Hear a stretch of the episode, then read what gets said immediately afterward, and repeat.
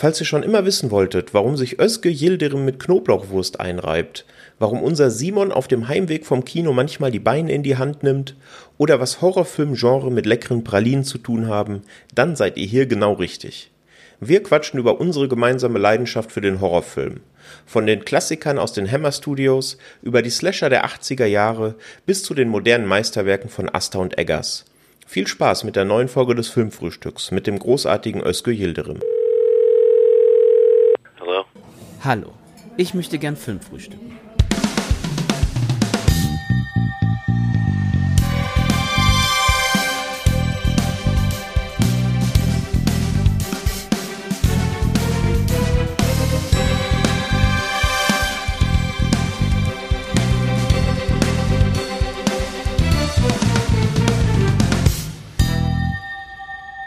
Hallo und herzlich willkommen zu einer neuen Folge des Filmfrühstücks. Ich bin der Patrick und an meiner Seite begrüße ich heute zum einen den Simon. Hi Simon. Hallo Patrick. Und zum anderen dürfen wir mal wieder einen lieben Gast in unseren Reihen begrüßen. Ihr kennt ihn als Regisseur von Filmen wie Nur Gott kann mich richten oder Chico, aber auch bei Serien ist er am Start, wie beispielsweise bei der zweiten und dritten Staffel von Vier Blocks oder ganz aktuell auch bei der Serie Para Wir sind King, wegen der wir vier, vor vier Monaten schon mal äh, das Vergnügen hatten. Hallo Özgür. Hi, freue mich. Ja, wir freuen uns auch, dass du dabei bist. Das ist ja super. Äh, ich habe es gerade gesagt, vor vier Monaten haben wir wegen Para gesprochen. Da lief gerade die erste Folge an. Mittlerweile sind alle Folgen der ersten Staffel durch. Wie waren so die letzten Monate für dich als kurze Zusammenfassung? Hast du da viel von mitbekommen, so vom Medienecho, oder steckst du schon wieder bis zum Hals in neuen Projekten? Ähm, beides, ehrlich gesagt. Also ich habe ähm, schon ein bisschen was mitbekommen, aber wir sind schon, äh, oder ich bin schon dabei, halt weiterzuarbeiten. Also ich versuche dann auch loszulassen, wenn etwas abgeschlossen ist. Äh, ja, also die, die äh, Pressestimmen waren ja schon auch nach der ersten Folge bereits draußen. Also ich wusste ja schon, wie die Serie bei Kritikern angekommen ist. Im weiteren Verlauf der, der, der Wochen habe ich dann auch eben mitbekommen, dass dann viele Leute auch tatsächlich total auf Para abgefahren sind, was schön für uns war und sich sogar eine zweite Staffel wünschen. Also das ist auch nochmal angekommen. Wir schätzen aber mal, du darfst noch nicht sagen, ob es dazu kommen wird, oder? Genau, sonst hätte ich es anders formuliert. Ja. Ich darf noch nicht drüber sprechen, das stimmt. Alles klar, ja, da hören wir uns dann vielleicht dann, wenn es soweit ist, sowieso nochmal. Heute ja. soll es ja um ein anderes Thema gehen, denn während des letzten Podcasts haben wir so ein bisschen herausgefunden, dass wir eine Leidenschaft teilen, äh, nämlich den Horrorfilm.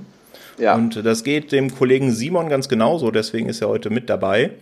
Und da haben wir uns gedacht, ja Mensch, da wollen wir doch mal ein bisschen in Schwärmerei verfallen. Deswegen haben wir auch heute jetzt gar nicht so einen, einen strikten Ablauf, an dem wir uns stoisch halten wollen, sondern wir wollen einfach so ein bisschen quatschen. Was waren so unsere ersten Erfahrungen mit Horrorfilmen? Was hat uns so geprägt? Was sind so die Genre, auf die wir abfahren? Dann haben wir im Vorhinein euch, liebe HörerInnen, äh, per Social Media gefragt, was so eure äh, Lieblingshorrorfilme oder prägenden Horrorfilme sind. Da haben wir auch so ein paar Stimmen dabei. Und wenn es sich zeitlich am Ende noch ausgeht, hätte ich noch ein ganz kleines Quiz für euch, äh, wo wir vielleicht rausfinden, wer so der größere Horror-Nerd von euch zwei ist. oh, oh, oh, oh, Ja. ja, ja. Da bin ich auch sehr, sehr gespannt. Also ich bin ja wirklich ein richtiger Horrorfilm-Nerd. Ich bin ja eh ein Film-Nerd, aber Horrorfilm ist auch nochmal so ein ganz spezielles Gebiet. Aber ähm, vielleicht hat, habt ihr dann nochmal ein, ein bisschen ähm, einen, einen, einen, etwas größeren Vorteil, weil ich in den letzten Zeiten nicht so viele Filme geguckt habe, wie ich es normalerweise vielleicht mache. Ja, das war auf jeden Fall schon mal eine Ansage. Da bin ich, bin ich, bin ich gespannt, wer von euch da rausgeht. Aber starten äh, wollen wir eben äh, genau damit, womit wir auch gestartet haben, mit unserer Horror Horrorfilm-Leidenschaft. Was war denn, Özgür, bei dir so der erste Horrorfilm, den du bewusst geschaut hast, an den du dich jetzt auch äh, ja, frohen Mutes zurückerinnerst? Oh, angefangen hat das relativ früh, ehrlich gesagt. Ich glaube, bevor ich überhaupt lesen und schreiben konnte, habe ich immer sehr, sehr viele ähm, Filme im Fernsehen geschaut. Ich meine, wir reden hier von äh, von wann reden wir denn? Von 1900 und ich glaube so 85, 86, sowas um den Dreh. Lass, lass sagen 87. Da erinnere ich mich äh, noch dran, dass im Fernsehen nicht so viele Sender ähm, waren, zur Verfügung standen. Also es gab ähm, klar so das erste, das zweite und das dritte, äh, den dritten Kanal und danach kam, glaube ich, RTL Plus damals und, und Sat 1. Das waren so die Sender, an die ich mich in den 80er Jahren glaube zu erinnern. Und, ähm, und auf N3 gab es immer das Gruselkabinett. Ich weiß nicht, ob ihr euch noch da, ich weiß jetzt gar nicht altersmäßig, wie sehr wir uns da unterscheiden. Ich glaube, ich bin hier der Älteste. Ja, wir, wir können das ja mal kurz abstecken. Ich glaube, du bist Jahrgang 79, oder? Genau. Ja, ja der, genau. der, Simon ist 88, der ist dann heute unser Küken. okay. Und ich bin irgendwo in der Mitte 85er. Alles klar, dann kennst du es vielleicht noch, aber ich glaube, das war dann, na, wobei ich glaube nicht, ich glaube, nee, so Anfang der 90er Jahre gab es das schon nicht, genau. Ja. Da gab es auf jeden Fall das Gruselkabinett und da liefen eben immer vor allem die ganz alten Schwarz-Weiß-Filme. Ja, die Originalverfilmung von ähm, Katzenmenschen, Filme von Christa oder mit Christopher Lee, die Roger Corman-Filme, also das waren alles so die, die Ursprünge der, der oder hier damals äh, Nach der lebenden Toten von, von George Romero, also das waren diese ersten äh, äh, Horrorfilme, die ich damals gesehen habe, die äh, teilweise noch in Schwarz-Weiß waren, ja, also auch aus den 50ern, 60ern und 70ern. Und die haben mich total geprägt. Also die, ich hatte äh, total Schiss vor diesen Filmen. Ähm, so eine große Angst, dass ich mich abends dann sogar vom Schlafengehen mit Knoblauchwurst eingeschmiert habe, damit ich von einem Vampir gebissen werde. Ich erinnere mich noch dran. Und meine Eltern mich dann gefragt haben, warum so dermaßen stinke. Und ähm, ich mochte denen nicht sagen, dass das die Angst war vor diesem Film, weil ich sie sonst hätte nicht gucken dürfen. Teilweise habe ich sie noch, muss man auch sagen, äh, heimlich geschaut, aber ähm, die, da, meine Eltern haben ständig die Filme kommentiert, so während wir geguckt haben, damit ich keine Angst habe. Ah, guck mal, das ist Ketchup. Ach, guck mal, das ist Senf und so weiter. Und äh, diese Filme haben mich damals total geprägt. Ja, die, die Vincent Price, Christopher Lee und ähm, Peter Cushing-Filme. Und ich liebe die heute noch, diese Studiofilme. Ne? Die kennt ihr sicher noch. Mhm. Diese, ja. die nennt man noch von den Hammer Studios. Ich glaube, die wurde genau. aufgekauft von, von John de Mol irgendwann.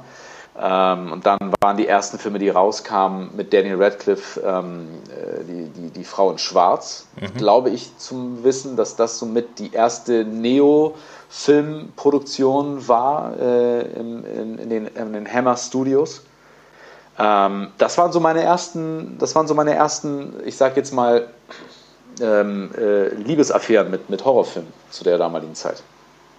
Mhm. Simon, wie sieht es da bei dir aus? Kannst du dich noch an deine ersten äh, Schritte im Horrorfilm-Genre erinnern? Ja, es, es gibt so ein traumatisches Erlebnis und so die eigentliche Horrorleidenschaft begann bei mir so ein bisschen später, aber ähm, ich hatte das in dem Videospiel-Verfilmungspodcast schon mal gesagt, dass ich einen älteren Bruder habe und dann kriegt man eben schon mal Sachen zu sehen, die man nicht sehen sollte. Und ich habe mit acht Jahren, also ich bin generell in den, in den 90ern, also deutlich später aufgewachsen und äh, habe dann mit acht Jahren von meinem Bruder Braindead gezeigt bekommen. Und jeder weiß, dass Braindead, also wenn man das heute guckt als Erwachsener, es ist total lustig gemeint. Man soll daran Spaß haben, man soll ne, mit Freunden ein Bierchen dazu trinken. Ich konnte das mit acht überhaupt nicht einordnen. Mich hat das so zutiefst schockiert.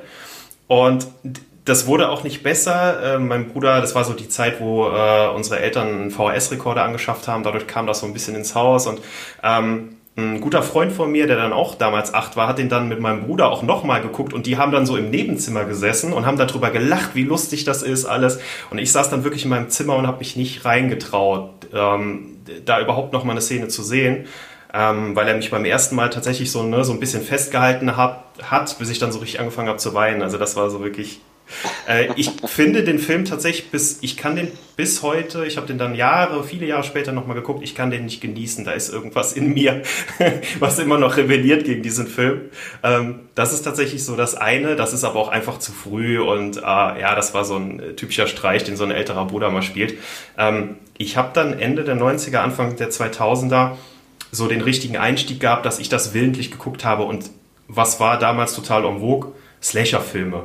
Ähm, deswegen ähm, Scream 1, äh, ich weiß, was du letzten Sommer getan hast, düstere Legenden, ähm, Halloween Age 20, der dann nochmal aufgelegt wurde, dann lief natürlich damals immer noch ein Halloween, lief auf RTL 2 rauf und runter, Halloween 1, 2, 3, 4, 5, äh, teilweise natürlich derbe zerschnitten, was ich damals noch gar nicht so wusste und war auch immer noch blutig genug. Und ich äh, kann da total gut äh, connecten, wenn Özge sagt, ja, das hat mich auch so schockiert und verängstigt. Bei mir war das meistens so, dass wir das irgendwie heimlich bei Freunden, die schon einen Fernseher hatten in ihrem Zimmer, ich hatte da sehr spät erst einen, einen eigenen Fernseher, dass wir das geguckt haben und äh, ich bin auf dem Dorf groß geworden und da ist es halt so menschenleer. Und wenn du dann mitten in der Nacht, nachdem du so einen Film gesehen hast, als kleiner Bub nach Hause gehst, äh, ich bin meistens gerannt und habe mich tausendmal umgedreht, aber ähm, ich bin dran geblieben und irgendwann wurden diese Filme dann wirklich auch zu einem Genuss, dass ich Spaß hatte und dass ich nicht einfach nur verängstigt war. Ne? Also das, das ist vielleicht auch, kommen wir da später noch zu, dieser Moment, wo man sich sagt, ich möchte es eigentlich ausmachen, ist total unangenehm, aber gleichzeitig ist es so spannend, so faszinierend, ich gucke es mir trotzdem an. Äh, wenn, wenn dieser Moment, wenn man diesen Switch hinbekommt. Und äh, das war bei mir dann auch irgendwann so. Aber ja, am Anfang habe ich dann natürlich nachts hinter jeder Ecke ähm, einen Mastenkiller mit erhobenem Messer gesehen. Also, ja, nicht empfehlbar für äh, Kinder heutzutage. Mhm. Ja, das glaube ich. Ja, das kommt nachher, wenn wir uns dem Community-Feedback widmen, auch noch raus. Äh, das ging einigen so, dass sie so mit Horrorfilmen sozialisiert wurden. Bei mir war es ein bisschen anders, weil Einzelkind und weil Filme in meiner Jugend auch wegen meinem Elternhaus nicht so wirklich eine Rolle gespielt haben. Deswegen bin ich erst so Anfang der 2000er eingestiegen, eben mit dem, was da so, was da so lief. Also meine ersten DVDs waren äh, das The Ring Remake oder Cube da hatten wir ja, glaube ich, im, im Para-Podcast schon mal kurz angerissen. Das war so einer meiner ersten Filme oder auch das äh, Texas Chainsaw Massacre Remake von Markus Nispel. Und im Kino ähm, war einer der ersten Filme, die ich bewusst mit meinem besten Kumpel geschaut habe, das äh, The Hills Have Ice Remake. Aber dazu muss man sagen, ich bin auf dem Land aufgewachsen, da lief so gut wie kein Horrorfilm im Kino. Das Kino hatte drei Säle. Ähm, und da saß ich mit meinem besten Kumpel drin, 2006 war das. Und dann saß gefühlt in dem Saal nur noch ein anderer, der war irgendwas so Mitte 40 vor uns. Und vor dem Film hat er sich zu uns umgedreht und gefragt, sag mal Jungs, wisst ihr eigentlich, auf was ihr euch hier einlasst? Ich, warum? Ja, ich habe mir den am Montag schon angeguckt und das ist einer der krassesten Filme, die ich je gesehen habe. Und so wurden wir da in den Film eingeführt. Und war er tatsächlich, ist bis heute auch noch einer meiner liebsten Horrorfilme. Ich finde das Remake, das darf man ja oft nur leise sagen, fast auch ein bisschen stärker als das Original weil es halt so richtig schön Terrorkino ist in Teilen. Ja, also deswegen so Anfang der 2000er hat es bei mir eigentlich auch angefangen. Ähm, mhm. ich, ich wurde zum Glück nicht mit acht Jahren verstört äh, durch Branded.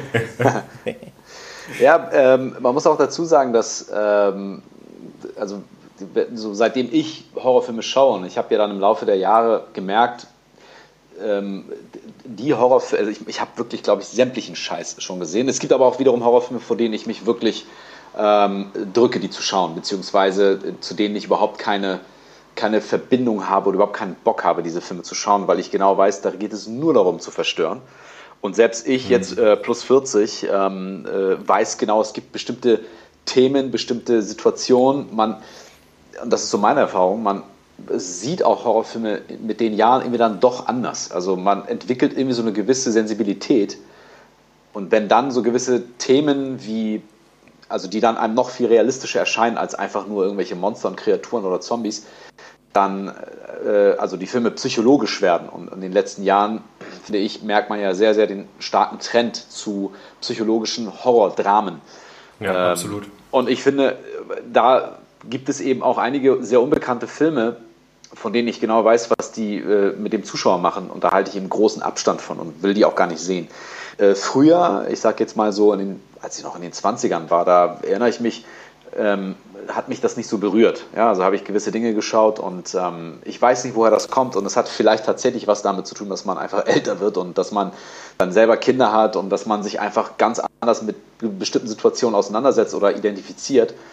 Ähm, ich finde eben, dass gerade so in den letzten, ähm, ja, ich sag mal so 20 Jahren, könnte man schon sagen, ähm, hat sich sehr, sehr viel getan, so in Sachen Horrorfilm, also gerade in den Subgenres. Und man merkt einfach gerade so die, die, die, die, die Ursteine, ja, also wenn du jetzt sagst, The Hills Have Eyes, also von Wes Craven aus dem Jahr, was war das, glaube ich, 77, wenn ich mich richtig erinnere, mhm. der erste Teil. Ja. Ähm, das waren ja zu der Zeit auch Texas Chainsaw Massacre 1, also das Original von Toby Hooper. Das sind wirklich Filme, die haben ja schon wirklich eine Krassheit. Also ich finde, gerade wenn man bedenkt, es gab zu denen, also in, in, dieser Ära gab es ja noch nie wirklich Filme, ähm, die mit so einer Krassheit, mit so einer Direktheit auch kamen, auch wenn man den Soundtrack zum Beispiel von Texas Chainsaw Massacre 1 bedenkt. Ich weiß nicht, ob ihr den jemals im Original gesehen habt. Mhm. Also der ja, Soundtrack, der ist, allein der Soundtrack ist schon so verstörend, dass ich dann denke, wenn ich mir vorstelle, ich sehe, ich sitze jetzt 1974 im Kino und gucke mir das Ding an und dann dieser krasse Soundtrack mit dem ganz ekelhaften, blechernen Sound in dem Kino, äh, nix äh, mit Dolby Surround und so, dann denke ich so, wow, also ich glaube, der Film hätte allein schon technisch mich schon so verstört, dass ich da auch keinen Bock mehr drauf gehabt hätte.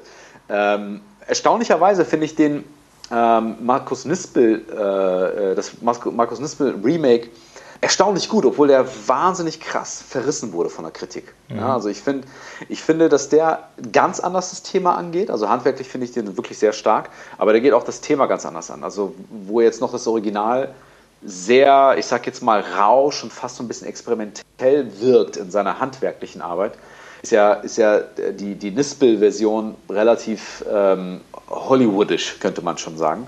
Mhm. Und, ähm, und auch auf einem ganz anderen Anspruch. Und musikalisch macht er ja genau das, was eigentlich ganz Filme, viele Filme machen. Also der ist sehr konventionell, könnte man sagen, so vom, vom Soundtrack her.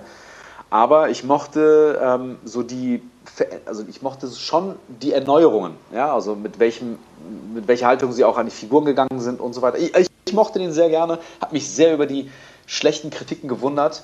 Und der Film, der mich ja persönlich ja überhaupt wirklich extrem geprägt hat, war ja The Evil Dead. Den habe ich allerdings mit elf gesehen.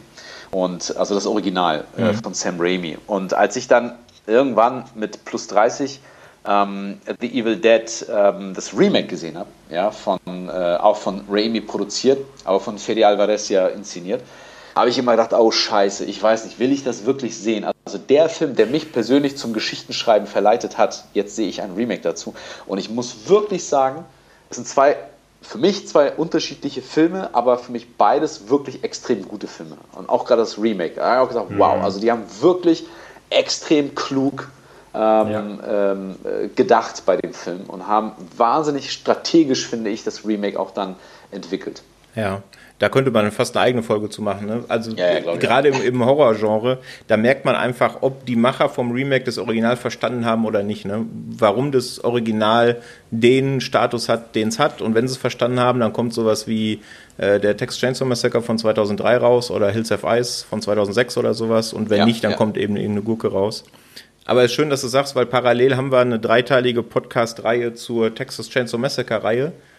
Haben da jetzt gerade die ersten beiden Teile und jetzt ja. in der nächsten Folge widmen wir uns dann 3, 4 und dem Remake. Ja. Und da kam auch, ich meine, ich gucke seit 20 Jahren Horrorfilme, aber dass es ein Texas Chainsaw Massacre mit Matthew McConaughey und Renee Zellweger gibt, mhm. ist mir jetzt auch erst bewusst geworden in der Vorbereitung. Aber das war The Beginning, glaube ich, ne? Hieß der, glaube ich. Ja. Mhm.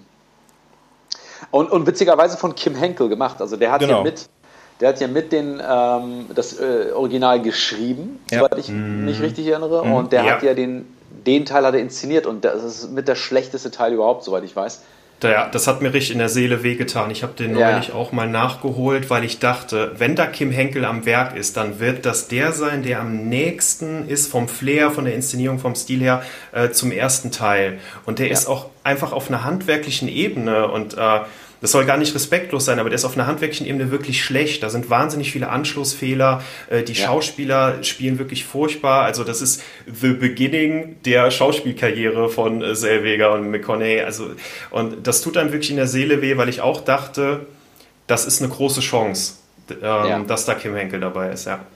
Das stimmt. Und Leatherface 3D und ähm, dann, wie hieß der letzte der hieß, glaube ich, auch nur Leatherface. Der ganz aktuell heißt nur Leatherface, ja. Ja, ja, ja ich habe die auch beide gesehen. Und ich muss ganz ehrlich sagen, ich glaube, besser wird es da auf keinen Fall mehr seit Nispel. Also es wird eher im Gegenteil schlechter.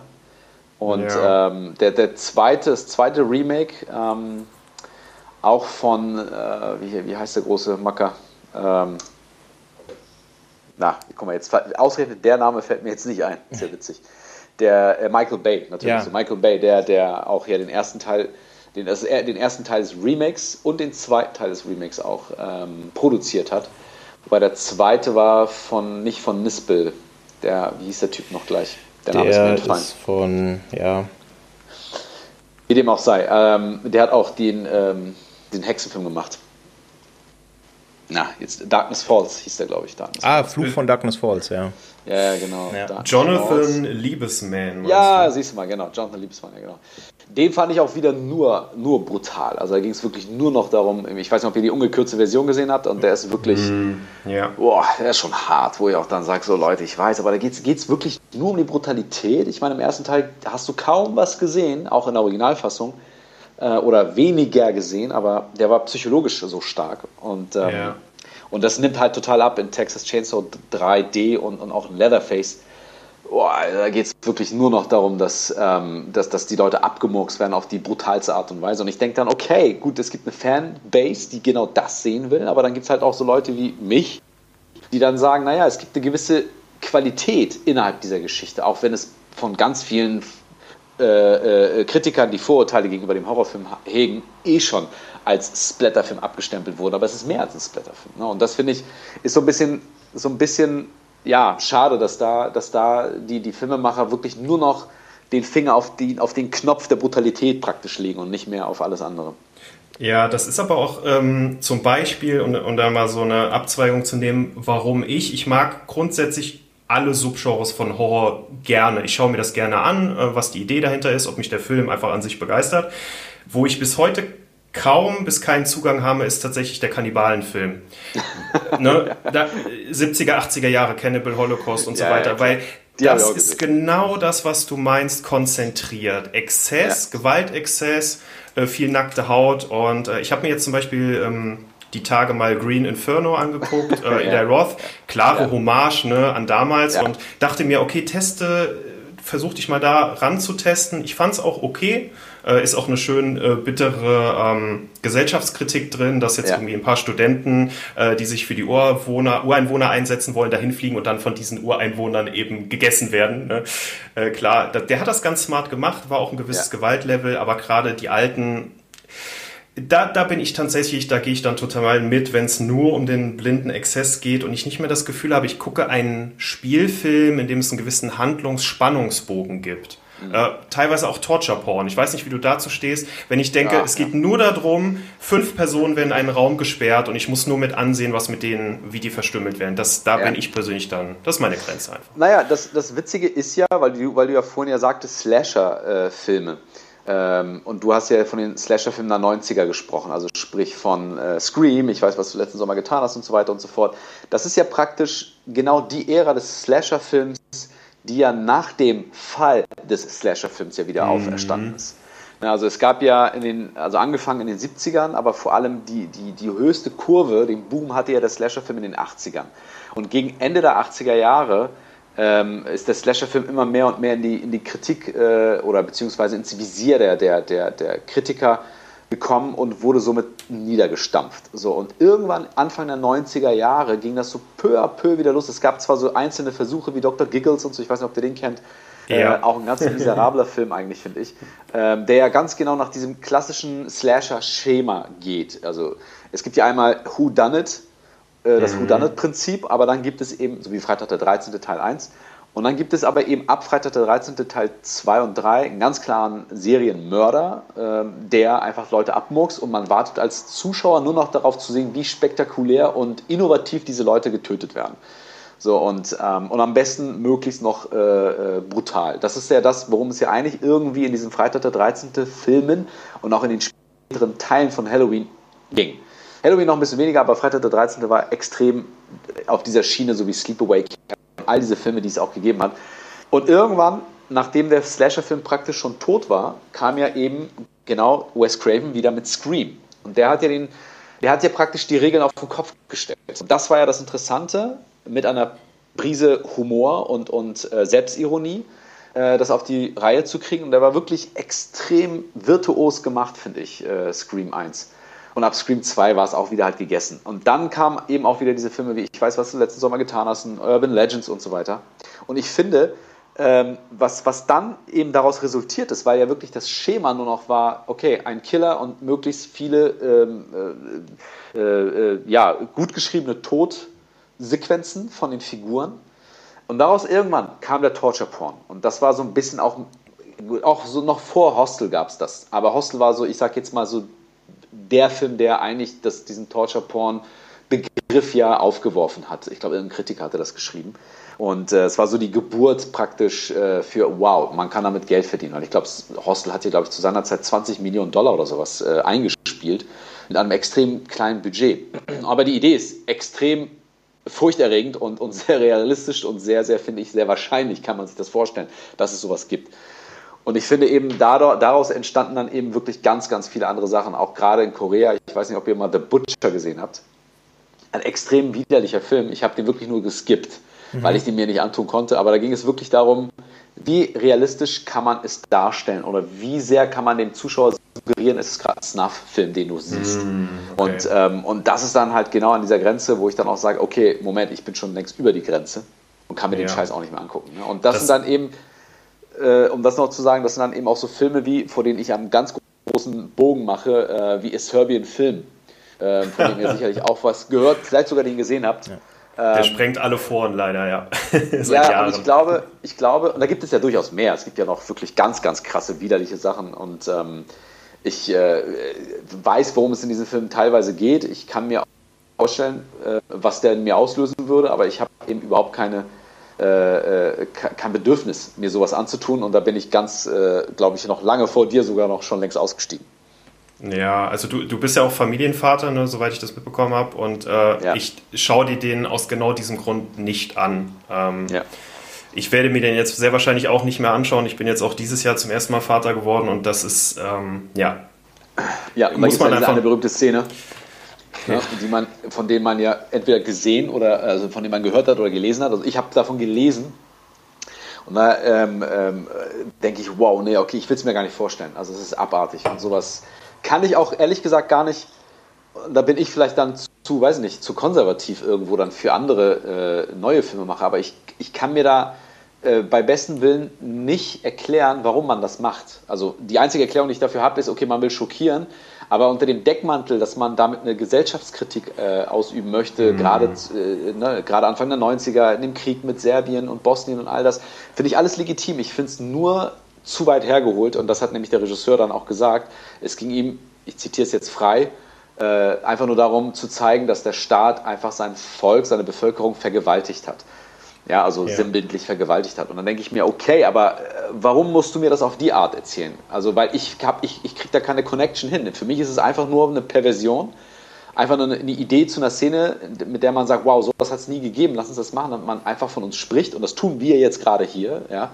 Also es ist geglückt, wenn das das Ziel war. Aber ja. ich, ich, sehe dahinter keine, keine künstlerische, äh, äh, keinen künstlerischen Anspruch. Ja, das geht uns, glaube ich, allen dreien so. Der Simon hat es ja gerade gesagt, die Internetforen sind ja voll damit, ne? Und ja, gehen, gehen wir lieber wieder zu Filmen oder Genre, äh, ja. über die wir ein bisschen schwärmen können, als uns daran ja. abzuarbeiten, würde ich vorschlagen. Ähm, ja, du hast gerade, wir haben ja jetzt schon ein paar Genre genannt, wir haben den Slasher genannt. Ähm, was sind denn so eure Lieblingsgenre aktuell und vielleicht auch, wie sie sich so über die Zeit entwickelt haben. Äh, Simon, du hast ja gesagt, du bist mit dem Slasher eingestiegen. Würdest du auch sagen, das ist heutzutage noch dein Lieblingssubgenre oder wohin hat es dich da verschlagen? Äh, nee, tatsächlich nicht mehr so und äh, da kann ich auch schön anschließen, was Özgür eben gesagt hat. Ähm, gab es Anfang der 80er, so bis Mitte der 80er war ja die erste Hochphase und da sind für mich auch so Meilensteine entstanden wie Halloween Ende der 70er. Ähm, blutiger Valentinstag finde ich äh, absolut überragend. Äh, also ja. My Bloody Valentine im Original finde ich einen sehr guten Whodunit-Slasher. Ähm, wenn ich von Slasher spreche, die mir gefallen, dann spreche ich auch in der Regel von Whodunit-Slashern. Also ich finde diese Gruppendynamik, es gibt äh, fünf Personen und jeder könnte es sein. Das ist für mich der Reiz. Ähm, ähm, die die Kill-Szenen sind da gar nicht so entscheidend. Ähm, äh, die, die dürfen natürlich gern nur stylisch inszeniert sein. Ich mag auch Maskenkiller, ich mag diese Ästhetik, die fasziniert mich, seit ich klein bin. Äh, die spricht mich auch einfach an. Aber ähm, wenn es weh tut, dass einzelne Figuren sterben, ähm, dass ich diese Verbindung in einem Horrorfilm schaffe, dann bin ich egal welches Subgenre das jetzt unbedingt ist, bin ich schon mal grundsätzlich zufrieden, weil ich möchte einfach, ähm, ich steige bei relativ vielen Filmen aus, wo Gewalt im Vordergrund steht und wo die Figuren egal sind und wo der Zuschauer den Unterhaltungswert ne, daraus ziehen soll, dass jetzt ja Körper einfach nur deformiert werden und, und äh, dahingeschlachtet werden, sondern das, das soll mir was bedeuten und dann muss ja auch ein Kill gar nicht mehr so brutal sein, damit es mir weh tut. Ja, aber ja, äh, um auf deine Frage zurückzukommen, deswegen, ich finde Slasher die gab es in den 80ern. Wes Craven hat das auf eine Metaebene gehoben und das war die einzige Chance, nochmal Slasher zu machen. Ich finde, heutzutage ist das Genre eigentlich durch. Also du kannst nach Wes Craven, der das auf einer Metaebene so klug verhandelt hat, finde ich keinen wirklichen Slasher mehr machen. Äh, das, das ist irgendwie, ist zumindest meine Perspektive. Vielleicht zeigt mir ein Filmemacher noch, dass es doch gut geht. Ähm, ich bin heutzutage immer noch quasi beim, beim Zombie-Genre ich finde immer noch die Aussagekraft vom Zombie-Genre so wahnsinnig interessant, weil man, weil der Zombie immer metaphorisch aufgeladen ist für eine Gesellschaftskritik. Schon immer war äh, von, den, von den Anfängen, wenn man die Anfänge bei Romero sieht, man kann ja dann noch weiter zurückgehen. Ähm, und wenn ich zum Beispiel, äh, das können x-beliebige Zombie-Filme sein, wenn ich mir Cargo anschaue mit Martin Freeman, der vor ein paar Jahren auf Netflix rauskam. Mhm. Ein Film, den man vielleicht heutzutage wieder vergessen hat oder jetzt nicht als herausragend abgespeichert hat. Aber ähm, da ging es zum Beispiel darum, ähm, dass ähm, die Aborigines sozusagen sich ihr Land zurückerobern, während der weiße Mann, äh, der das äh, Australien zerstört hat durch Fracking, durch andere Methoden, die im Film so ein bisschen angerissen werden, äh, während der durch diese Zombie-Seuche vernichtet wird. Und die Aborigines äh, sind jetzt bemächtigt, ihr Land zurückzuerobern und gehen so brandrodend und äh, zombie-tötend durch diesen Film. Und da wird dann einfach metaphorisch am Zombie diese äh, bewegende Geschichte Australiens verhandelt. Und das kann der Zombie. Äh, und der kann das für verschiedene Länder und für verschiedene Kulturen, kann der so eine, so eine Gesellschaftskritik transportieren. Und deswegen ähm, sind zwar viele Motive ausgelutscht, so im Zombie-Genre, aber ich finde, das kann immer wieder Aktualität erhalten und äh, deswegen updatet sich das immer mhm. ganz schön. Okay, bevor ich an Özgür abgebe, wenn du schon äh, sagst, du bist großer äh, Zombie-Film-Fan, was wäre so ein Geheimtipp an unsere HörerInnen, den sie auf jeden Fall sicher auf den Zahn legen sollten? Hast du irgendwas?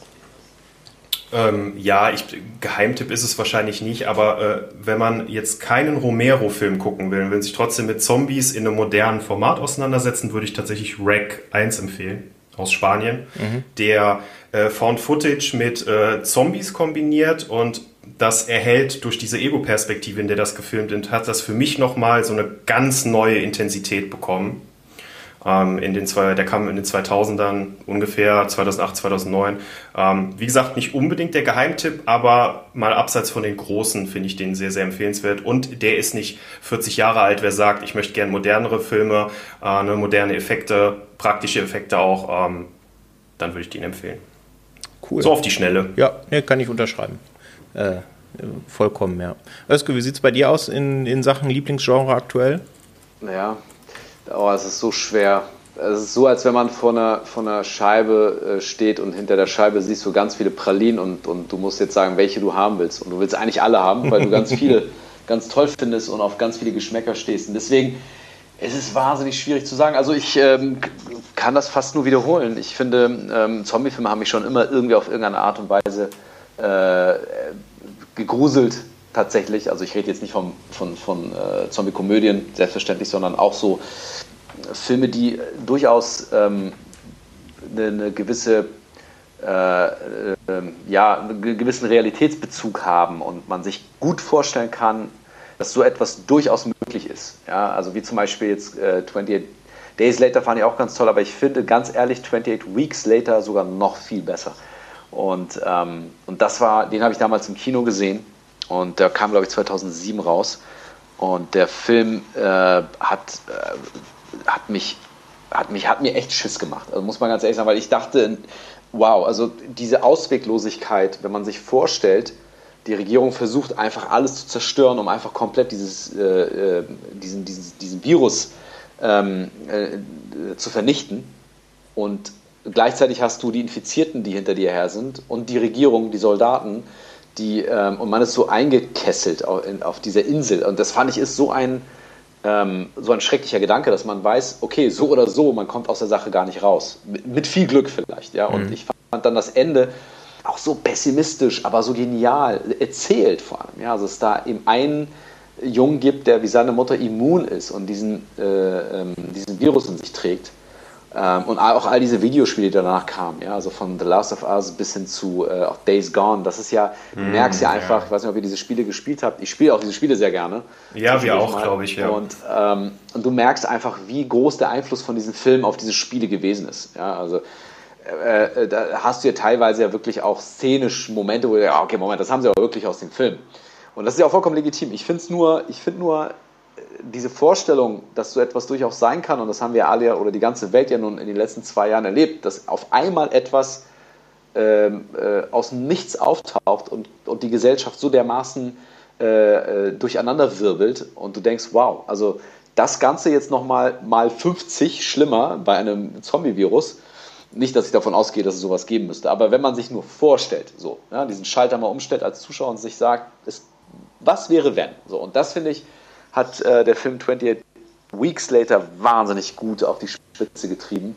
Ähm, kein Film, den man nicht kennt, alle kennen den, insofern auch kein wirklicher Geheimtipp in dem Sinne. Ähm, ich habe viele, glaube ich, auch unbekannte Zombie-Filme gesehen, die auch nicht so schlecht waren. Ähm, ich glaube, der einzige, ich weiß nicht, ob ich den auch beim letzten Mal schon erwähnt hatte, It Comes at Night, den fand ich auch wahnsinnig stark. Also mhm.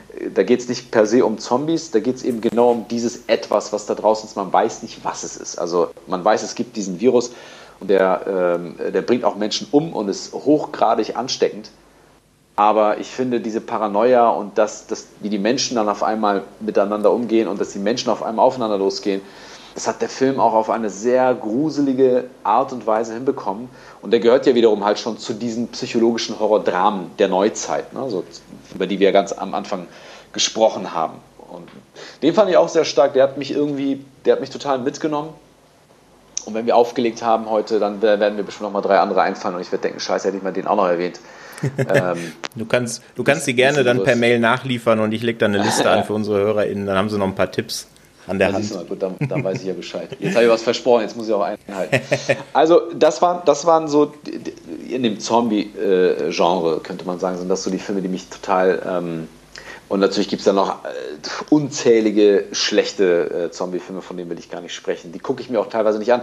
Äh, welche Serie mir, guck mal, jetzt kann ich das sagen, welche Serie mir, mir persönlich wahnsinnig gut gefallen hat, äh, und ich mich total darüber gewundert habe, warum so schlechte Kritiken teilweise oder so mittelmäßige Kritiken der Film bekommen hat, international, äh, ist Black Summer. Ich weiß nicht, ob ihr den gesehen mhm. habt. Ähm, ich mochte die, das dramaturgische Konzept in dem Film äh, oder in der Serie mhm. wahnsinnig gerne. Und ich finde auch, dass ähm, die Serie ganz, ganz toll, gerade die erste Staffel, ganz toll gezeigt hat, äh, wie sehr man auch ohne groß Dialoge oder ohne viel Erklärbär-Situation es schafft, einfach den Zuschauer an die, an die Figuren, die trotzdem eine gewisse Distanz zu mir als Zuschauer immer haben. Aber ich finde, ich finde, die haben alles richtig gemacht. Und ich habe das überhaupt nicht verstanden, warum das so dermaßen so mittelmäßig bis schlechte Kritiken und man liest ja auch diese, diese, ähm, äh, diese, diese wie, soll, wie soll ich die nennen, Hobbykritiker-Kritiken, äh, in denen irgendwie die Leute schreiben, ja, ist nichts Neues, ist nichts Neues. Wo ich dann denke, Leute, also ist nichts Neues, ist genauso ein Pseudonym für mochte ich aus einem bestimmten Grund nicht wie Logikfehler. Ja, also mhm. zum Beispiel das Wort Logikfehler ist ja auch ein wirklich hoch angepriesenes äh, Wort für, für ich mochte es nicht, ich fand es doof oder ich fand es unglaubwürdig. Ja? Und, ähm, und dann gibt es eben dieses Logikloch-Phänomen, was, was mich total wundert, wo ich mal denke, Leute, also Logikloch ist komplett was anderes. Ja? Und, und ihr beleidigt einfach einen Film, auch wenn er nicht gut ist, mit dem Wort Logikloch und das hat überhaupt nichts mit einem Logikloch zu tun.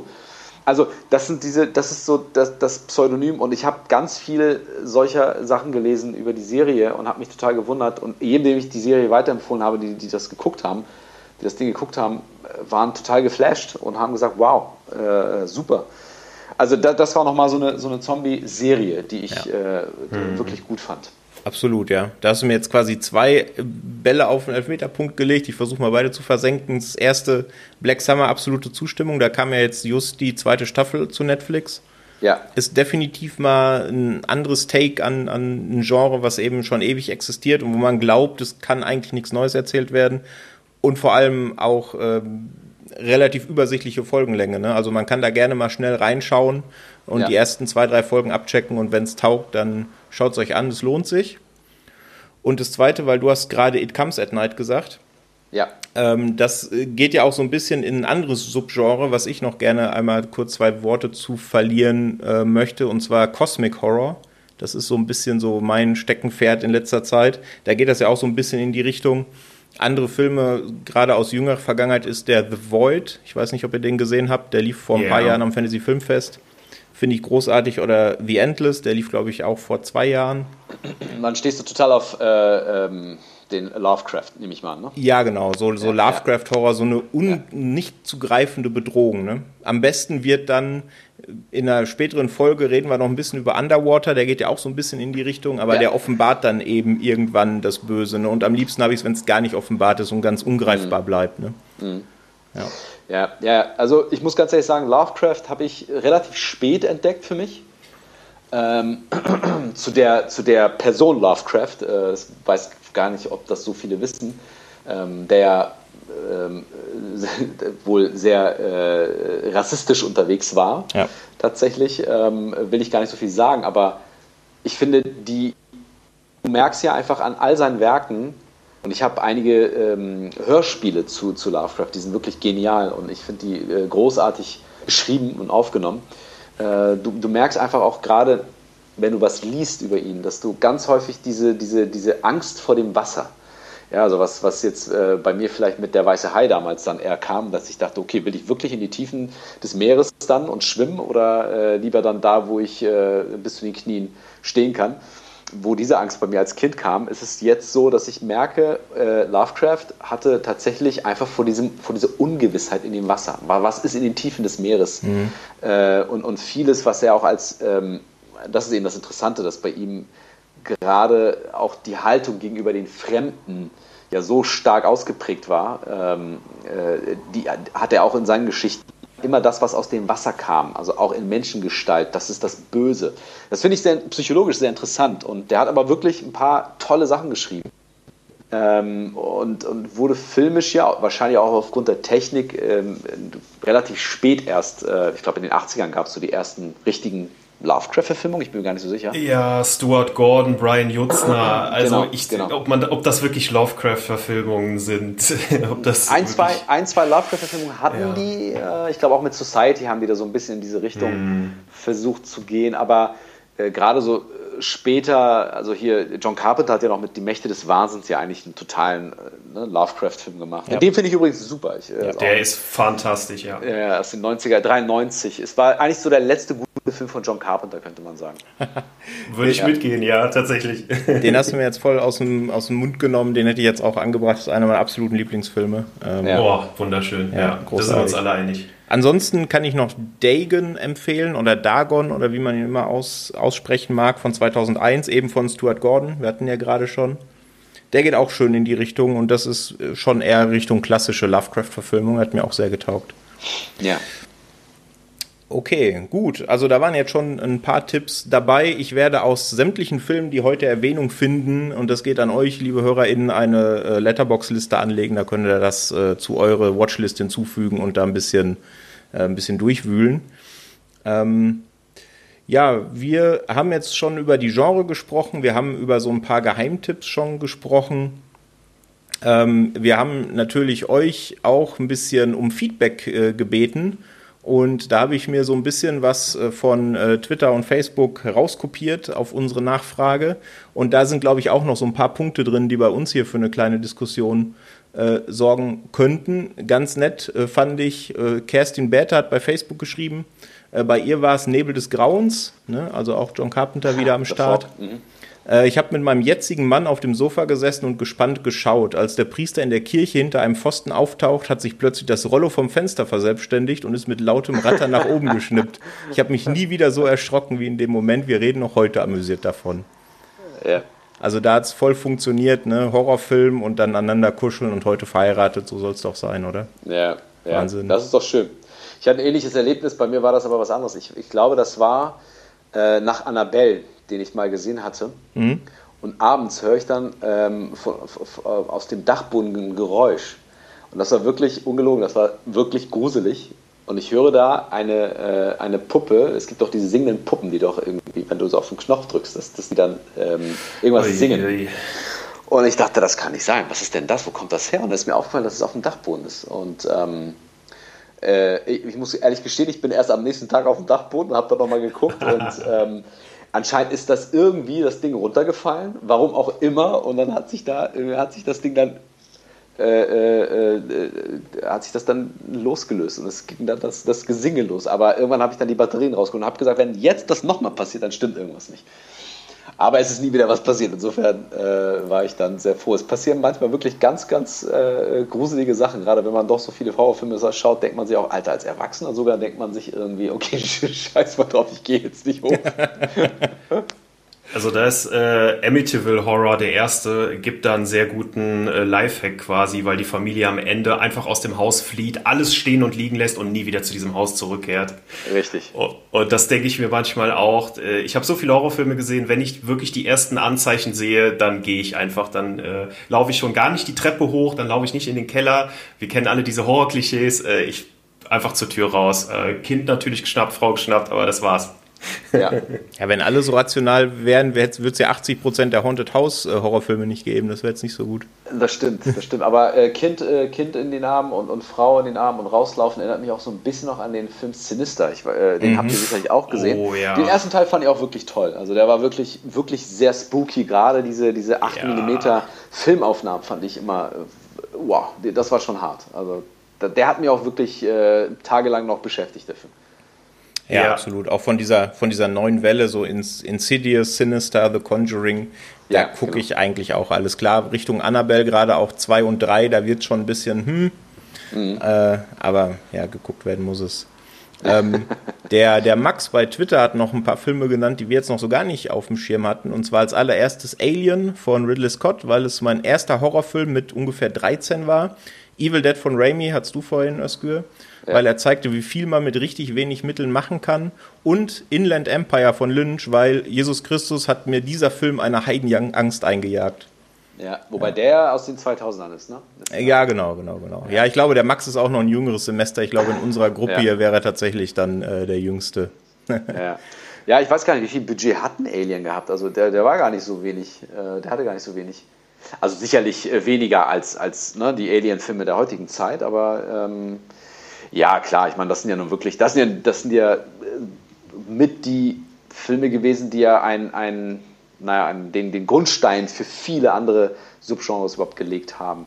Auch interessanterweise ein bisschen das Slasher-Ding. Also das mhm. schwingt ja auch so ein bisschen das, das Slasher-Kino noch mit. Aber ich finde schon, dass ähm, gerade Filme wie Alien oder, oder Shining oder eben ähm, auch in der neuen Zeit Midsummer, wobei ich den nicht so toll fand, muss ich ganz ehrlich gestehen. Äh, Midsummer war nicht, aber ich fand den ersten von, von Ari Aster, äh, wie ist er noch gleich? Hereditary. Äh, Hereditary. Ja. Genau, den fand ich, ähm, der hatte zum Beispiel auch genau diese Stimmung. Also, dass viele Horrorfilme einfach klar über die Stimmung suggerieren, ihr sollt euch unwohl fühlen. Und das finde ich, kriegen ja nicht alle hin. Ähm, aber die auch gerade bei Alien und sowas, wenn es dann ähm, irgendwann losgeht, hast du auch so ein so ein unwohles Gefühl und denkst, Alter, ich will nicht auf diesem Schiff sein. Also es ist wirklich gerade, du weißt nicht, wo es, wo was ist. Und das fand ich extrem stark an dem, an dem Absolut, ja. Ich habe ja. gerade nachgeschaut, 11 Millionen Dollar war das Budget damals bei Alien. Wow, okay. das ist nicht wenig für damals. Das ist nicht ja. wenig, ja, das stimmt. Ja, das stimmt. Ja, du hast gerade gesagt, Ari Aster müsste ich eigentlich auch noch anbringen, ähm, weil mhm. Heredit Hereditary äh, für mich auch so die Definition von dieser New Wave, wir hatten es vorhin, so dieser Melange aus Drama und Horror Ne? Ja. Du hast auf der einen Seite dieses krasse Familiendrama, was allein schon schlimm genug ist, und dann kommt gerade im letzten Drittel auch noch diese Horrorkomponente und der hat einige Szenen, die mir nachhaltig im Gedächtnis geblieben sind, aber ich liebe den Total. Film einfach. Das Total, ja, ja. Ja, der ist sehr clever inszeniert, also wirklich sehr, sehr clever inszeniert. Und das hat mich halt so ein bisschen, glaube ich, mit, mit, mit Sommer enttäuscht. Also ich fand den, von der Atmosphäre her fand ich den auch ähnlich stark. Ähm, ich, ich mochte auch die Idee zu sagen, ich gehe jetzt in eine komplett andere Welt, also sehr viel heller, sonniger, weißer, als eben Hereditary es macht. Der ist ja sehr viel dunkler und ja. trister.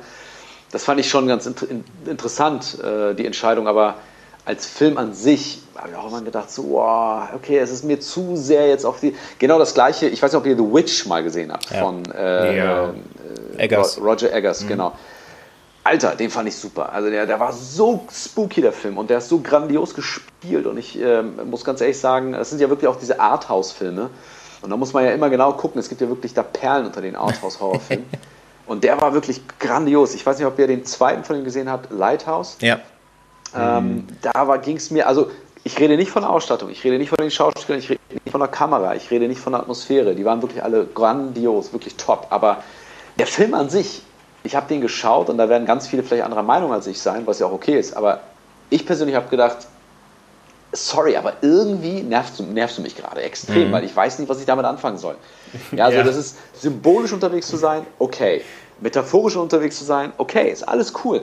Aber wenn ich am Ende da sitze und denke so, what the fuck, was war das jetzt? Ich meine, was willst du mir jetzt damit sagen? Und irgendwie ist, also ich bin so zwischen den Stühlen, dann denke ich mir, okay, hat mir nichts gebracht, der Film, sorry. Anders ging es mir bei The Witch. Mhm. Ja, Gerade das Ende, wenn diese Hexen in die Luft fliegen. Alter, ich, hab, ich kriege da jedes Mal Gänsehaut. es ist total interessant, weil bei mir ist es genau andersrum. Ich habe ja. The Witch dreimal versucht, ich kann mit dem nichts anfangen, obwohl ich eigentlich diese Slow Burn Horror, da stehe ich eigentlich voll drauf. Und The Lighthouse auf der anderen Seite hat mich voll abgeholt. Ähm, aber wir hatten es vorhin auch kurz, äh, Simon, wir haben es ja besprochen. Ne? Bei diesen Filmen ist es halt ganz wichtig, du merkst einfach so in einer halben Stunde, der Film kriegt mich oder er kriegt mich nicht. Ne? Und wenn er dich einsaugt, dann ist das alles fein, was da für dich äh, passiert. Dann bist du drin. Ich habe mir gestern äh, The Green Knight angeguckt im ah, Kino. Den habe ich noch nicht gesehen, ja. Da ist es auch so, der wird ja auch in der Presse, alles von 1 bis 5 Sternen ist gefühlt dabei. Und da ist es auch so, der kriegt einen oder der kriegt einen nicht. Ne? Das ist. Ja. Ja, das ist, äh, glaube ich, König Arthur oder, oder was Genau, ja, genau. Ja, so grob ja, König Arthur sage, ja. ja. Also lose, lose praktisch nacherzählen. Genau. Ja, ja äh, Lighthouse ist bei mir tatsächlich auch etwas problematisch gewesen. Ich fand den Light auch eher etwas, sagen wir mal, anstrengend, nervig, in, in Anführungszeichen. Ähm, und es ist dann ein Film, bei dem ich mich nachher frage, ne, was, was, was will der eigentlich? Und wo ich dann anfange zu googeln und ich lese dann zum Beispiel, ja, der basiert auf der und der Legende aus der griechischen Mythologie. Und dann kann ich mir das so ein bisschen auch äh, anlesen, was der mir eigentlich sagen wollte, aber ich kann es währenddessen das reine Erlebnis, habe ich den Film genossen? Ja, irgendwie nicht so richtig. Ich kann mir das dann nachher so ein bisschen ausarbeiten und verstehen und bei The Witch hatte ich auch ein bisschen meine Probleme, was die Aussage sein soll. Da habe ich auch sehr viel nachher einfach nochmal Meinungen eingeholt, aber den konnte ich einfach besser, den konnte ich einfach besser greifen, weil du dann eine junge Frau hast, äh, also ein Mädchen hast, das zu Frau wird, du hast Hexen, die stehen für Weiblichkeit, Fruchtbarkeit. Da, den konnte ich einfach viel besser greifen als diese, ja, als die, dieses ganz schwer zu greifende, äh, diesen ganz schwer zu greifenden Zweikampf äh, zwischen Pattinson und Defoe, die sich irgendwie zermürben und es kommt noch eine Möwe vor. Und what? Ja, aber super gemacht mit der Möwe, wirklich toll. Sah super aus. ja. Ja, ja, es ist, äh, es ist Wahnsinn. Ich weiß nicht, äh, auch als Tipp äh, für alle wie ich, die gar keinen Bock auf so bestimmte Filme haben, von denen sie mal gehört haben, aber ähm, es gibt einen ähm, Blogger, der, ich weiß nicht, ob man die Blogger nennt, ich, ich, ich habe jetzt mal den Begriff Blogger mal einfach als äh, über Ü40er mal einfach in, die, in, in, den Raum geworfen, aber das ist ein Typ, der nennt sich Spooky Rice. Und, also Rice wie, äh, wie der Reis.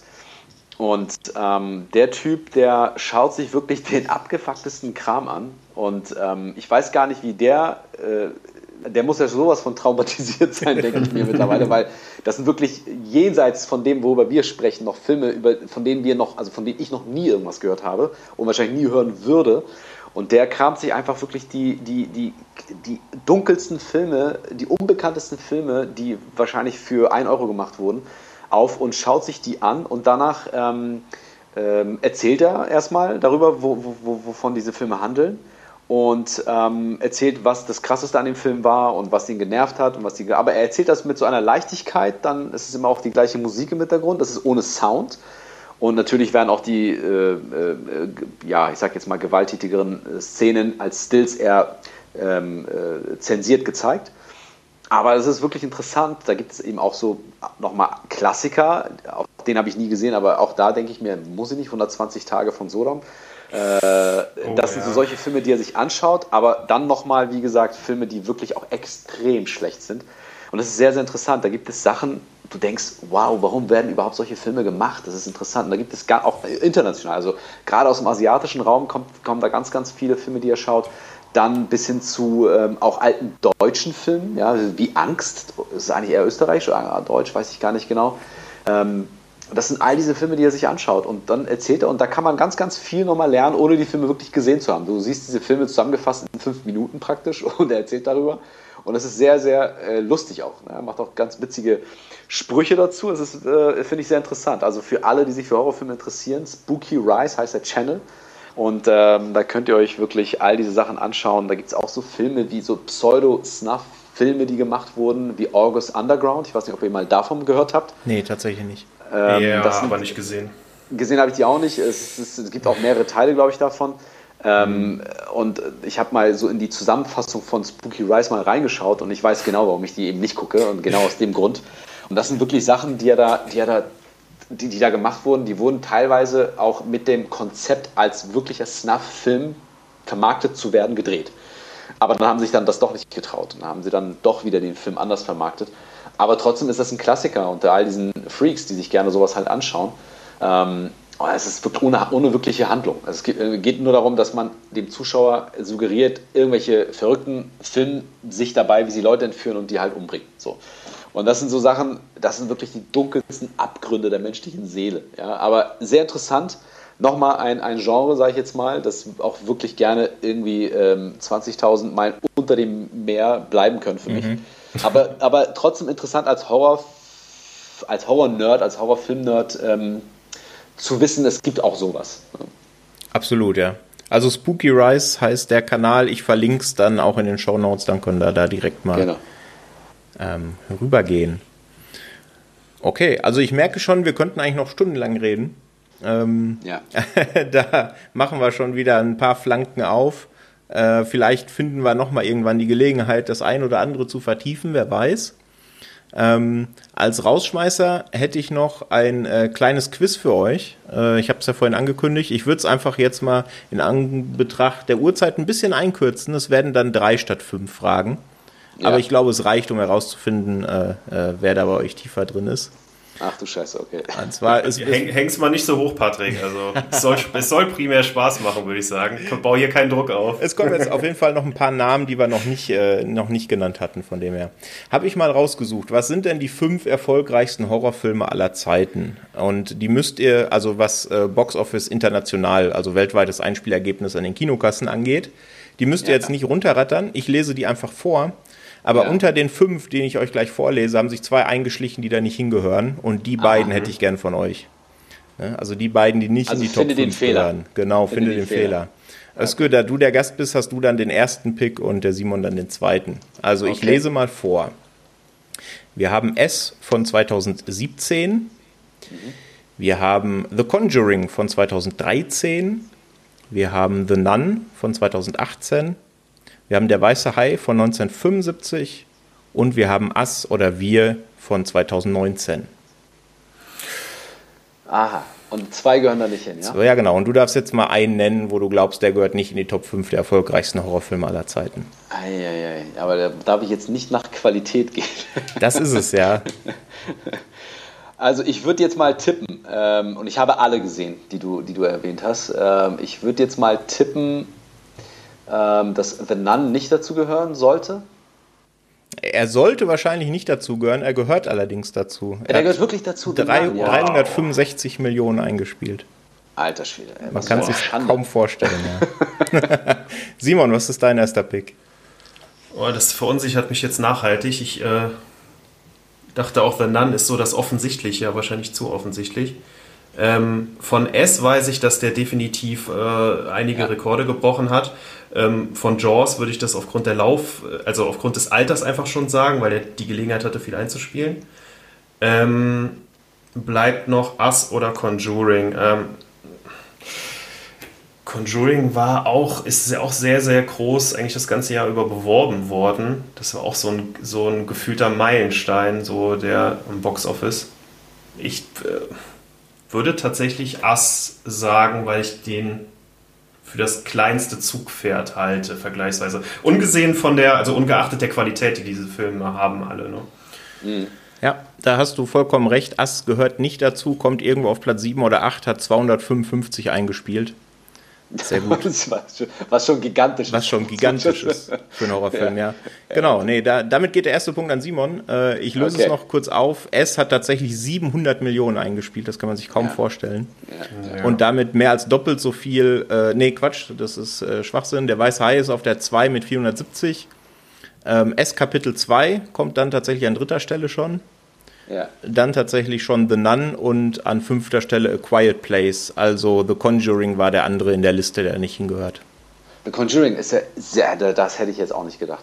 The Conjuring war ja wirklich äh, glaube ich, nach Insidious ja erst, ne? Da kam der. Genau, ja. Und, und gerade der, Name, der, der, Name James Wan, ich meine, der hat ja mit Insidious ja ähm, auch einen großen Erfolg gefeiert. Ich hätte jetzt eher gedacht, The Conjuring gehört schon dazu, dass der. Aber witzig. So ist das. Äh, okay. Absolut, ja. Genau, also erster Punkt geht an Simon. Äh, dann widmen wir uns dem zweiten Punkt. Und zwar gibt es ja nicht nur das Einspielergebnis, sondern es gibt auch die Oscars, wie wir alle wissen. Ja. Und es gibt, gab bisher sechs Horrorfilme, die für Best Picture nominiert waren. Aha. Ähm, und da hätte ich gerne diese sechs von euch genannt. Wir machen es einfach abwechselnd, bis äh, beide von euch einen Fehl, äh, Fehltreffer landen. Dann sind wir durch. Ja. Und wer mehr gefunden hat, hat gewonnen. Also, Also sechs sollen Filme jetzt- für Best Wir sollen Picture. jetzt sechs, genau, wir sollen jetzt einfach frei die Filme rausnehmen nachher. ja, genau. Und du fängst an. Okay. Äh, Ich fange an? Ja. Okay, äh, also Get Out mit Sicherheit. Ja, erster Punkt. Der hat den sogar, glaube ich, gewonnen, ne? Richtig. Ja. ja. Ah, Dann darfst du direkt den nächsten. Ich jetzt wieder? Ja. Ach so. Äh, oh, ähm, lass mich mal kurz mal nachdenken. Für nominiert. Oh, das ist so schwer jetzt aus dem Stegreif etwas dazu nennen, was nominiert war für Best Picture. Ah, Best Picture. Also es geht nicht um, um, um beste äh, VFX oder sonst was. Nee, Best SFX Picture. Ausschließlich Best Picture, ja. Okay. Ähm, boah, ihr macht mich fertig. Ey. Da komme ich jetzt gerade überhaupt nicht. Alien? Nee, Alien ist nicht dabei. Alien war nicht, Alien war nicht dabei. Okay. Simon? Ja. Ja, ich, ich würde mich auch so ein bisschen an den Großen entlanghangeln. Also ich schwimme ganz, auch ganz stark. Ich würde einfach mal den Exorzisten nehmen. Der ist Ah, dabei, jawohl. natürlich. Ja, Exorzist klar. 73. Dein erster Punkt und dein nächster Pick direkt? Äh, und äh, würde mit dieser Strategie weitermachen und würde Jaws noch nennen. Ja, ein Jahr später, 74, sehr gut. Dann darfst du weitermachen. Ähm, ich bin mir unsicher, ob der Film ein Horrorfilm ist. Das ist jetzt wieder so ein Klassifikationsproblem. Ähm, darf ich den jetzt nennen, ohne den zu nehmen? Wie machen wir das? also, ich, entweder riskiere ich es oder nicht, ne, sagen wir mal so. Ähm, ja. ich riskiere es einfach mal, weil der mir eingefallen ist. Äh, das Schweigen der Lämmer. Ja, korrekt, 91 und wird hier auch als Horrorfilm geführt und Ist so, ne? Ja, Ja, ja. Stimmt, na klar, ey, Mann. Die, die muss, ich muss ja noch viel weiter gedanklich zurückgehen. ja, dann sind noch zwei offen, Simon. Du kannst quasi mit dem nächsten, wenn der trifft, dann hast du schon gewonnen. Ja, ich bin jetzt ehrlich gesagt am Ende. Hm, Ah, mir fällt einer ein. Ah. also glaube ich zumindest. Aber doch, müsste eigentlich. Also ich gehe mal davon, ich finde es schwierig in der Neuzeit, weil so Konsorten wie Saw und Hostel, die werden ja, die, die werden ja bei den Oscars wahrscheinlich nicht mehr angeschaut, nicht mehr in Erwägung gezogen. Deswegen ist, finde ich, neuere deutlich schwerer. Ähm ja, ich würde ich würd, es einfach mal mit Scream probieren. Nee, Scream ist nicht dabei, Özgül. Ähm, Rosemary's Baby müsste doch mit Oscar nominiert sein, 100%. Nee, Rosemary's Auch Baby war nicht. nicht dabei. Nee. Ey, Mann, das ist ja unfassbar. Schade. Da war ich mir mag jetzt so den sicher. Da war ich mir jetzt so sicher, dass der. Krass, das ist sehr witzig. Weil man verbindet einfach Oscar nicht mit Horrorfilmen. Ne? Das Ja, das Witzige, stimmt, das stimmt, das stimmt. Merkt man sich das immer gar nicht so. Und der war wirklich nicht für den besten äh, Film nominiert. Nee, Als bester Film, meine ich? nee nominiert? Okay. tatsächlich nicht. Also, ähm. Ich löse dann jetzt mal auf, weil das war ja die, die, die zweite Niete, wenn man so will. Ihr habt ja, Ja, schon eine ganze Menge gehabt. Es wäre noch äh, The Sixth Sense von 1999 dabei gewesen. Ach du Scheiße, Shyamalan und Black Swan von 2010 war auch für Best Picture nominiert. Ah, krass, guck mal, ich. Das ist ja, Ja. witzig. Das wusste ich nicht, dass er für besten Film. Ich wusste äh, für sie natürlich, für ihn als Regisseur und so weiter, aber. Oder ich glaube sogar für die beste Kamera, ich bin mir nicht so sicher, aber bester Film, krass. Ja. Dann kommen wir zur allerletzten Frage. Äh, es steht aktuell 2 zu 0 für Simon, wird also leider schwer für dich, Özgür, aber mein Ja, Gott, total. die, die letzte geht aber schneller. Die letzte geht Ja. schneller. Wir bleiben auch bei den Oscars und du fängst an. Wie viele Horrorfilme, glaubst du denn, haben bisher irgendeinen Oscar gewonnen? Einfach eine Zahl nennen und der Simon sagt dann Irgendeinen. mehr oder weniger. Irgendeinen Ah. der Oscars, ja. Okay, oh, äh, oh, ich, ich denke jetzt gar nicht so drüber nach. Ich sage jetzt einfach mal 50. Okay, 50. Simon, mehr oder weniger? Ähm, weniger auf jeden Fall. Ich sage einfach mal so 25. Ja, es trifft schon besser. Es sind tatsächlich nur 18. Ja. 18 nur, noch 18 weniger. ja. Egal welches Oh. Department, es sind nur 18. Und ja, ja das trifft es ganz gut. Wir hatten es vorhin gesagt, äh, die finden da wenig Berücksichtigung bei den Oscars. Das ist ja so, bei Hereditary äh, gab es ja auch einen halben Aufschrei im Netz, ne, dass da, dass der nicht mit Oscars bedacht wurde. Da ist noch ein weiter Weg zu gehen. Denke ja. Leider, ne? Also wird, wird das Genre in, in der Hinsicht immer noch nicht so, wie soll man sagen, ernst genommen, weil künstlerischer Anspruch und so weiter, wenn man das jetzt mal so sagen will, ist ja bei Hereditary und so weiter auf jeden Fall gegeben. Aber wo, wo, wo, wo dran scheitert es da genau? Habt ihr da eine Erklärung für? Oder eine das, Horrorfilme, dass Horrorfilme nicht für einen Oscar nominiert werden, meint ihr? Oder? Genau, warum das so, also das wird ja anscheinend, also man bekommt es ja auch kaum mit, man, du hast ja auch eben gesagt, man assoziiert eigentlich äh, Oscars mhm. und mit Horrorfilmen so wenig. Äh, warum ja. werden die nicht berücksichtigt? Also äh, meine Erklärung ist, also gar nicht, das ist gar nicht meine, persönliche Haltung, dass man, äh, weil ich finde, es gibt wahnsinnig tolle Horrorfilme, die ähm, äh, sehr viel Anspruch auch in sich hier haben. Und ich glaube, dass das ganz häufig der, der das ist ja noch viel schlimmer in Deutschland mit dem Deutschen Filmpreis. Ähm, in, in, Amerika muss man ja noch zu sagen, gibt es ja noch es viel mehr Toleranz gegenüber äh, verschiedenen Genres. Und trotzdem ist es einfach so, dass man, wenn man sagt, man nominiert oder man, man ähm, vergibt an einen Film einen Preis, das ist ja eine Ehrung und das heißt, das macht man dann, weil man sagt, danke, du hast uns auf eine Art und Weise ähm, äh, bereichert, ja, mit, mit einer gesellschaftlichen Haltung, so ist das, wie ich das verstehe, ähm, äh, die einleuchtend ist, die uns zum Nachdenken anregt, die uns etwas gibt. So. Und ich glaube, dass man ganz häufig, und Horrorfilme waren ja ähnlich wie, wie Sexfilme auch damals immer eher verpönt. Also es war eher immer so die untere Schublade, so dass man gesagt hat, nee, nee, äh, müssen wir nicht, müssen unsere Kinder nicht sehen, müssen wir nicht unbedingt sehen. Und wenn ja, dann wirklich eher heimlich. Und ich finde, das hat, das hat so, das hat so, es gibt eine Doku, äh, eine Dokumentation äh, über den äh, Slasher-Film. Und da wird das auch gesagt, das äh, fällt mir gerade ein dass, dass der Horrorfilm immer eine Art Tabu gewesen ist. Ja, ich meine, klar, es gibt, es gibt äh, so Leute wie wir, die das lieben und da, von denen gibt es ja nun wirklich reichlich viele. Trotzdem ist es so, dass, ähm, dass, dass die Haltung gegenüber dem Horrorfilm schon eine eher ist, die man mit Vorsicht genießt, rein jetzt verallgemeinert. Und daher ist es einfach so, glaube ich, dass, dass, dass der Horrorfilm kategorisch gar nicht erst so richtig dazu zählt, es sei denn, so wie jetzt in den, in den, in den letzten Jahren, dass da Filme eben äh, bei rauskommen, die über das Genre versuchen, etwas auszudrücken. Weißt du, es geht um, den, um, um etwas, um den, ähm, wie sagt man, ähm, äh, sehr expressionistisch sind in sich. Und das ist, glaube ich, etwas, wo der, wo der Horrorfilm auf ein anderes Level, auf ein anderes Niveau äh, gehoben wird. Ähnlich wie bei Get Out. Da haben die ja auch äh, mit dem Film es geschafft, äh, ein, ein, äh, ja, den Rassismus zu thematisieren, aber eben über das Genre. Ne? So, und das ähm, kann man jetzt ein zweites Mal so auch nicht mehr bringen, glaube ich. Äh, das ist so meine Erklärung jetzt. Äh, viel, viel rumgeschwafelt, aber ich glaube, dass im Kern das schon ist, was ich meine. Ja, also ich, ich, glaube auch, äh, wenn man, man sagt ja immer so ein bisschen gerne Schmuddelfilmchen, auch über Erotikbereich und so, ne, und dass das ja immer noch nicht so in den Köpfen von denen, die es im Endeffekt nominieren und bewerten sollen. Ne? Und die Academy ist ja auch fortgeschrittenen Alters und so. Man, es hat ja auch gewisse andere Probleme, führt das mit sich, äh, dass die nicht so divers sind und dass das Programm dann auch einen entsprechenden Einschlag hat und so weiter und so fort. Ne? Gab es ja auch viel Kritik in den letzten Jahren. Ähm, aber ich finde, du hast das sehr gut erklärt, gerade auch wenn man dann an Get Out und sich auch Us anschaut die bereichern ja unsere Gesellschaft, indem sie uns was künstlerisch vor Augen führen, was total wichtig ist für unser Zusammenleben. Und äh, da ist ja genau dieser Anspruch dahinter und ähm, äh, dass das gewertschätzt wird, zumindest in Form von Nominierungen, das, das würde ich mir einfach weiterhin ja. wünschen. Ja.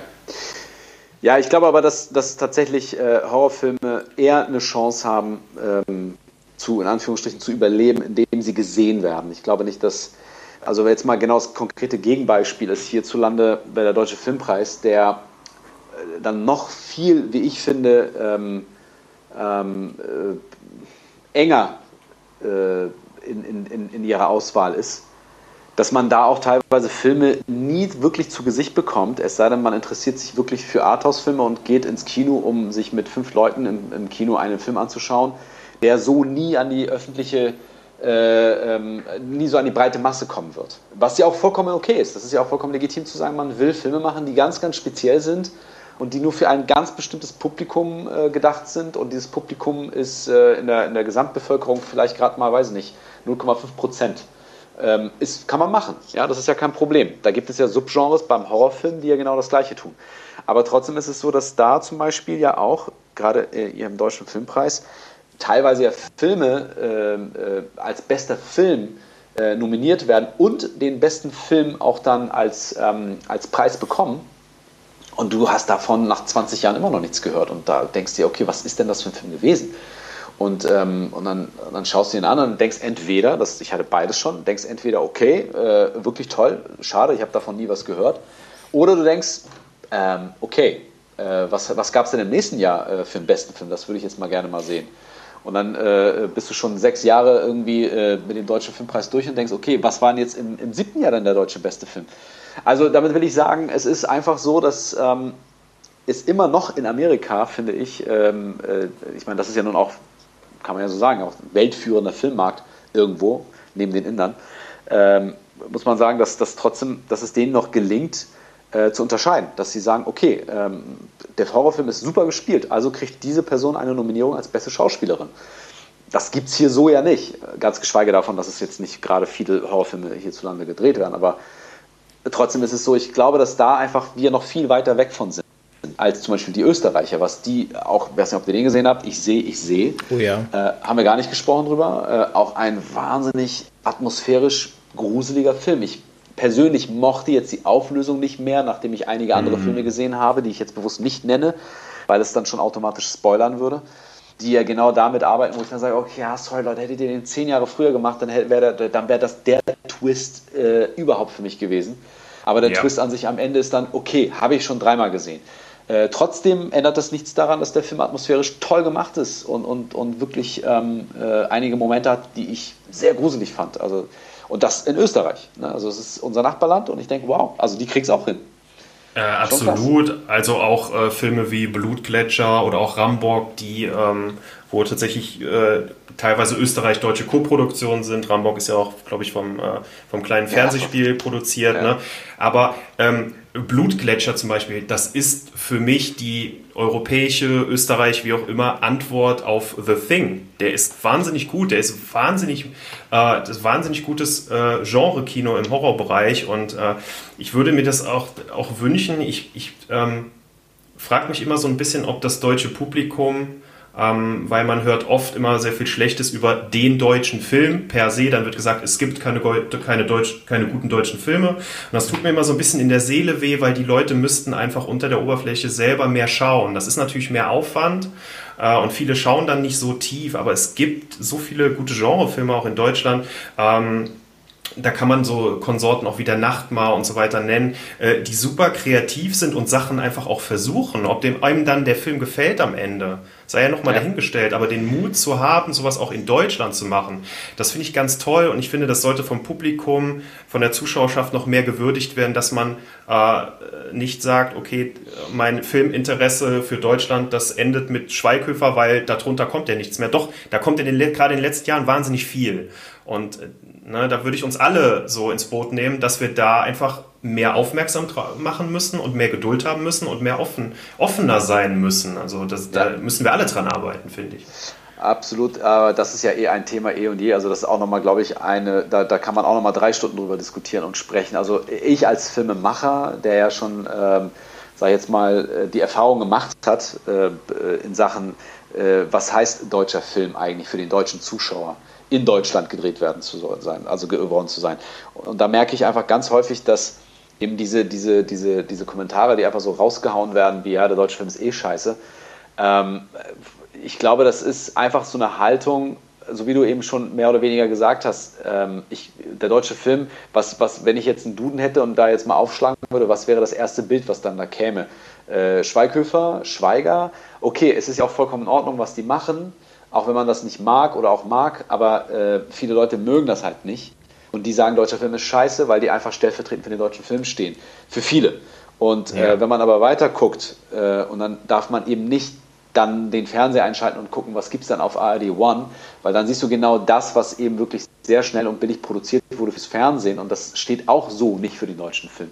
Also heißt, was ist denn nun der deutsche Film? Ja, und der deutsche Film ist ja, finde ich, äh, total am Kommen. Gerade die, die, die äh, Streaming-Portale, die es ja mittlerweile gibt, ähm, äh, die, die ja wirklich den Film den Film oder das Format Serie globalisieren mittlerweile. Das heißt, dass man einfach auch im Ausland deutsche Produkte schaut und sie gut findet. Das spricht ja schon dafür, dass man hierzulande einfach die Möglichkeiten hat, tolle Sachen zu machen und auch Talente hat dafür. Ähm, nur ist es jetzt so, dass eben der Vorurteil, der jetzt in den letzten, wie ich finde, so 20, 30 Jahren extrem in die Höhe gestiegen ist, dass die erstmal erstickt werden müssen, so, ne? mit, mit ganz vielen guten Sachen, die kommen. Und äh, leider, leider, leider ist es natürlich aber wie in jedem anderen Land auch. Ich meine, USA steht ja nun für die qualitativen Filme, so wie Großbritannien, aber auch da gibt es ganz, ganz viel Mist. So, und, ähm, und die Frage ist, was kriegen wir hier in Europa zu sehen? Ja, ich meine, wir kriegen ja auch nicht alles zu sehen. Wenn wir da leben würden, würden wir auch gewisse Dinge sehen, die so vielleicht gar nicht erst ins Ausland es schaffen. Heißt also mit anderen Worten, ähm, ich finde, dass man da gar nicht so richtig sagen kann, der deutsche Film äh, ist schlechter als der andere Film, weil da gibt es ja auch, es ist immer eine Frage äh, äh dessen, was, äh, A, was man mag, was man gucken will. Aber eine Sache kann ich ganz klar bestätigen als Filmemacher, es gibt, und vielleicht löst sich das jetzt nach und nach immer mehr auf in den nächsten Jahren, aber es gibt einfach, finde ich, in Deutschland die Haltung des deutschen Zuschauers gegenüber dem deutschen Film, ähm, dass man mit verschreckten Armen da sitzt und erst denkt, okay, jetzt muss erstmal dieser Film mir beweisen, dass ich den gucken will. Ich finde, diese Haltung spürt man ganz, ganz häufig. Ähm, und wenn der Film dann es schafft, so das ist die erste Hürde, den Zuschauer, äh, so wie alle anderen Filme zwar auch, es schafft, den, deutschen, äh, den Zuschauer erstmal zu catchen und er lässt sich auf den Film ein. Dann kommt die zweite Hürde. Will man dem denn das gönnen? So dieses Gefühl wird einem immer vermittelt, ja. was ich halt total schade finde, ähm, weil der, diese Vorurteile hat man gegenüber dem italienischen Film oder dem französischen Film eben nicht in Deutschland, weißt du? Und das sind auch europäische Filme. Und ich finde einfach immer zu sagen, ein deutscher Film muss die Standard, äh, ähm, äh, äh die Standardvoraussetzung erfüllen, soweit glaubwürdig zu sein, dass ich sagen kann, okay, das könnte passieren. Ich hatte mal diese Diskussion nach dem Film Boy 7, den ich gemacht habe, der 2014 ähm, oder ich glaube 15 in die Kinos kam ähm, und der jetzt nun wirklich nicht allzu utopisch ist. Also ich meine, der ist utopisch, man muss auch dazu sagen, dass es halt eine Romanadaption äh, ist. Heißt also, wir haben uns schon gewissermaßen nach dem, nach dem Roman orientiert, aber haben trotzdem uns ganz viele Freiheiten genommen, um den, äh, um den Film soweit glaubhafter zu machen. Aber trotzdem gibt es eben diesen Aspekt, dass da ein, ein Institut Leute, also junge Menschen, chippt, um die, ähm, um die zu steuern, um die praktisch äh, zu manipulieren. So, und das ist jetzt praktisch der Sci-Fi-Aspekt an dem Film, aber das ist kein Sci-Fi.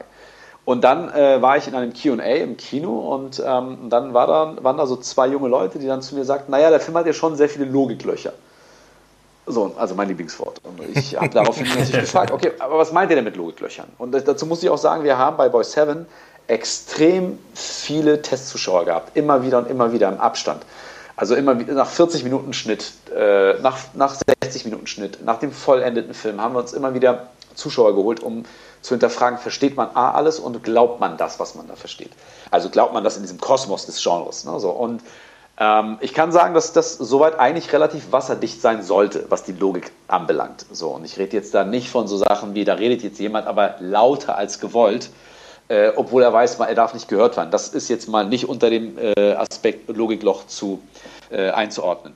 Aber da sagte der Typ zu mir, naja, die Jungs werden da alle gechippt, aber das macht doch gar keinen Sinn, denn wenn man gechippt wird, dann muss man doch eigentlich den Chip in Nervenbahnen verbinden, so dass man dann erst überhaupt fähig wäre, Menschen zu manipulieren. Und ich dachte, der will mich verarschen und, und, und habe ihn dann daraufhin ge erstmal gefragt, ob er auch gecheckt hat, dass das keine Dokumentation war, was er gesehen hat, sondern dass es ein fiktiver Film gewesen ist. Ähm, und darauf reagiert er dann ein bisschen empörter und, und sagte dann, naja, aber das ist doch völlig klar. Da habe ich gesagt, pass mal auf, wenn ich anfangen würde zu erzählen, wie das Ganze biologisch funktioniert, dann wird der Zuschauer keinen Bock mehr haben zu gucken.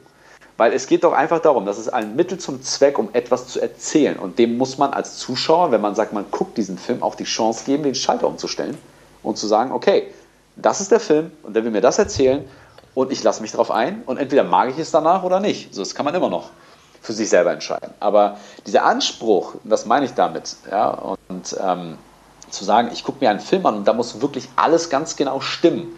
Da sage ich mir, okay, aber dann kannst du ja gar keine Filme gucken.